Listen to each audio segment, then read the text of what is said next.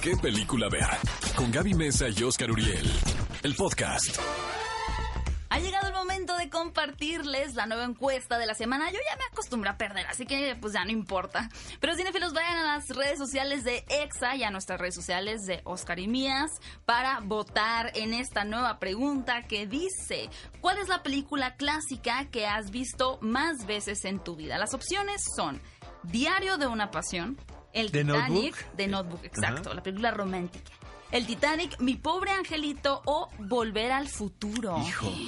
Estoy entre el Titanic y Mi pobre angelito. Son las que más he visto porque son las que más pasaban en la televisión. Mi pobre angelito, yo voy a votar por mi pobre ¿Mi pobre angelito. angelito? Ajá, tú, Titanic. Pude votar por Titanic. Siento que va a ganar Volver al futuro. No sé, me da la impresión de que vamos a perder otra vez tú y yo. A ver, vuélvelas a cantar para que Ok, el público ahí les sepa. dan las opciones. Diario de una pasión, El Titanic, Mi pobre angelito o Volver al futuro son las opciones. ¿Cuál es la película, que más han visto y que visto? más hartos están de esas cuatro No, pero que la puedes volver a ver. Yo todas las puedo volver a ver felizmente. Vayan a las redes Neta sociales Titanic de la, la- la vuelves a ver si la... si- Con si- gusto la volvería a ver. Bueno amigos, entonces ahora vamos a hablar de los estrenos de esta semana. Este fin de semana en la cartelera de Cinépolis tenemos un estreno, una animación infantil que les voy a ser muy sincera, la Estuvo en verdad. Toronto. Estuvo en Toronto Sí, sí, y sí. aún así yo no esperaba absolutamente nada de ella. Me recordaba mucho a otra película donde tenemos a un abominable hombre de las nieves, pero en este caso el título es Un amigo abominable. Es la típica historia de una criatura que está en un ambiente que no le pertenece, que ha sido llevado a, un lugar extraño y que quiere tener un regreso a casa. En este caso lo van a acompañar un grupo de amigos, bueno, se van a hacer amigos más bien en el camino, lo van a intentar eh, que no tienen nada en común entre ellos, por lo cual tanto la criatura como estos personajes van a aprender a convivir, tienen muchos valores de amistad. Que es una historia que suena muy trillada si la, si la cuento así, pero lo que tiene eh, de especial son los valores culturales porque transcurre en Japón, entonces los escenarios son muy ricos, visualmente se distinguen de producciones incluso de Pixar, que aunque también se van a otros lugares con películas como Brave, pues eh, rara vez ha sido explorada esta cultura y eso realmente le suma muchísimo a la película poder explorar como la naturaleza. Y al final también eh, nos enseña los contrastes entre lo natural y la urbanidad. Y muy interesante decirles Memo Aponte que ya es pues un chico que tiene años trabajando en el doblaje en, en cintas animadas participa en esta película con un personaje que por cierto se parece mucho a él. Eso me dio mucha risa. Y es el debut de Karen Polinesia esta chica nativa de internet en YouTube que ha tenido muchísimo éxito. Debuta prestando su voz al personaje principal al protagónico y debo decir que lo hace muy bien. Así que un amigo abominable es una buena opción para ver este fin de semana Todas las pecas del mundo dirige Gibran Aswad. Amigos, esta es la nueva producción nacional que apela al gusto de todos los jovencitos, de todos los adolescentes, en una producción verdaderamente interpretado por actores adolescentes, porque no quiero decir nombres. Hay algunos actores que siguen diciendo que tienen 18 años Aplican la y no los tienen, tienen 35. Pero aquí sí, Gibran hizo una elección realmente de rostros muy interesantes.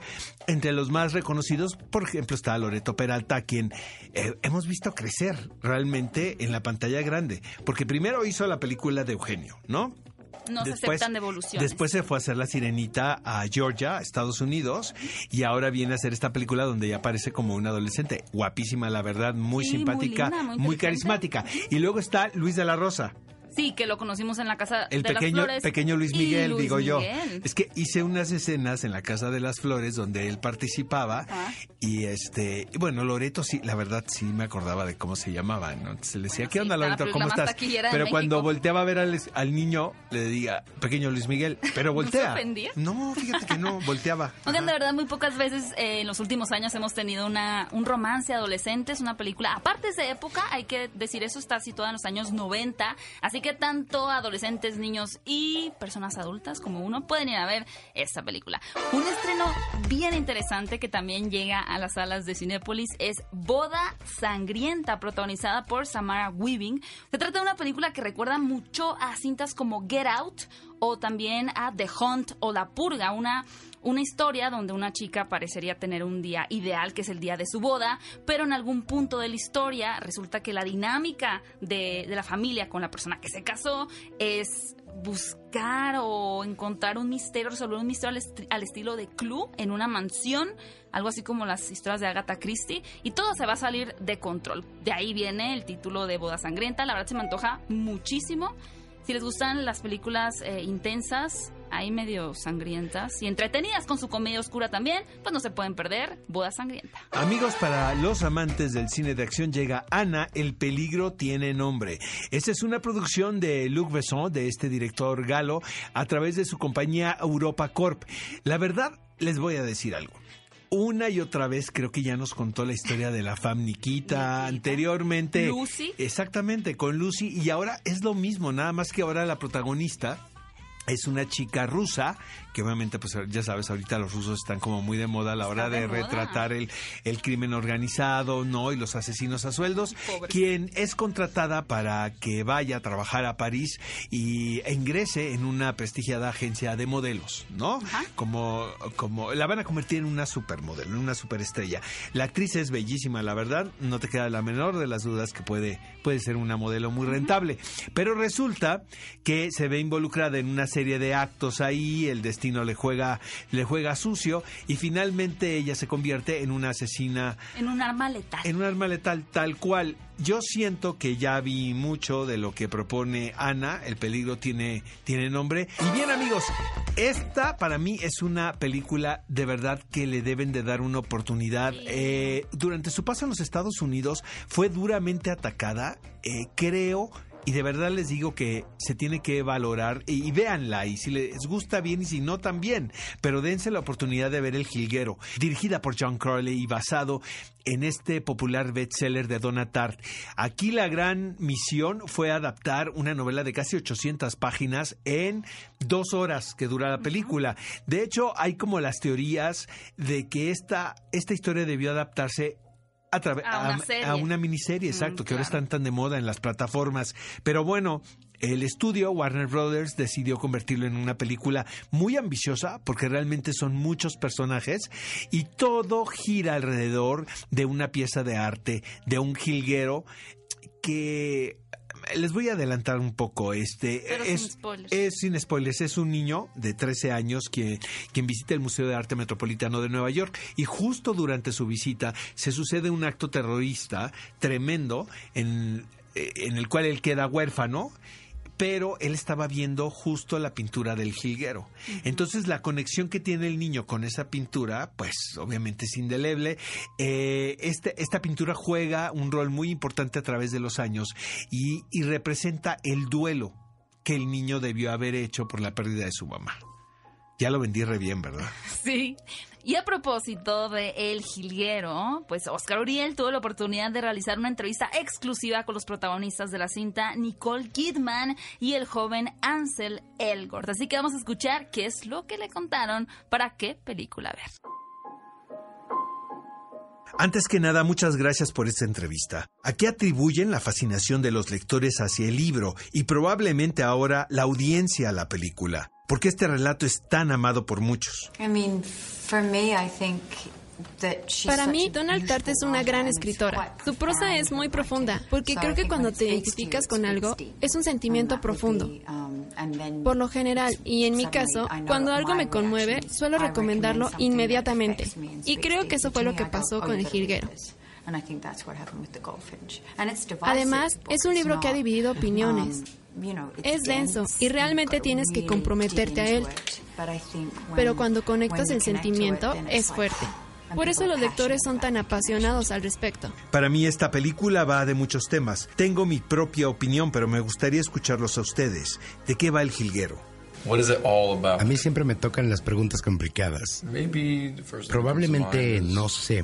Lo primero que me cruza por la cabeza es tratar de mover todo el dolor vivido en el pasado y las uh, cicatrices. um, Para poder renacer uh, y a través del arte tratar de olvidarte de la muerte and, para uh, estar bien en el momento.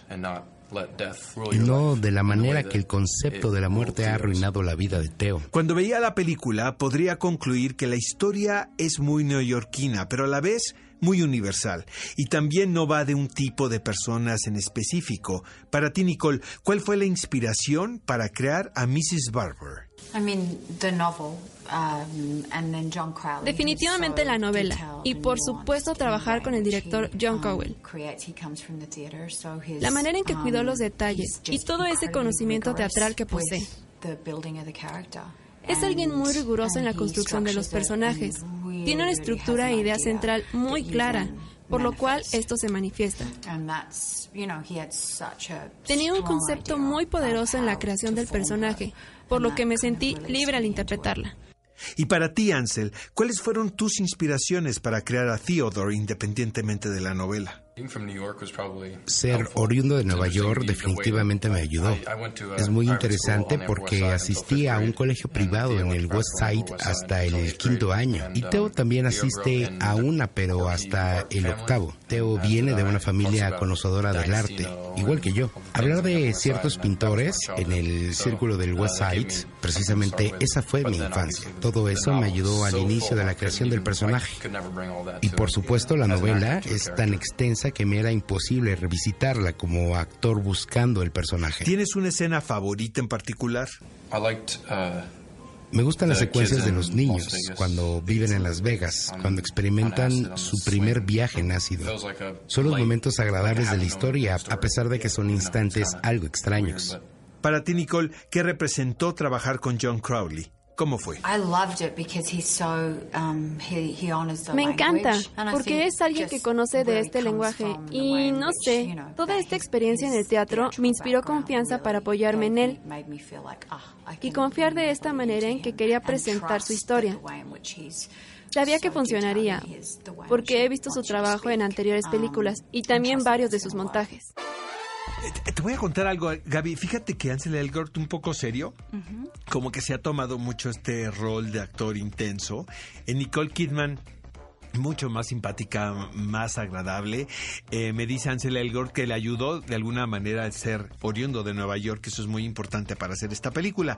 Y es importante recordarles, amigos, que en este momento Ansel Elgort está trabajando en una ambiciosa producción que es una nueva versión de Amor sin Barreras de West Side Story, ah, donde es dirigido por Steven Spielberg. Le pregunté también fuera de cuadro la diferencia de trabajar en una película como El Gilguero y Amor sin Barreras. Me dice que Steven Spielberg es un director eh, que demanda técnicamente siempre. O sea, que realmente su trabajo es más técnico que actoral. En cambio, John Crowley, que viene realmente de un trabajo muy fuerte dentro de la escena del teatro en Londres, es un director que tiene una relación mucho más directa con los intérpretes. Bueno, cinefilos, ahí lo tienen. Nuestra gran recomendación también este fin de semana para que vean en Cinépolis es El Gilguero.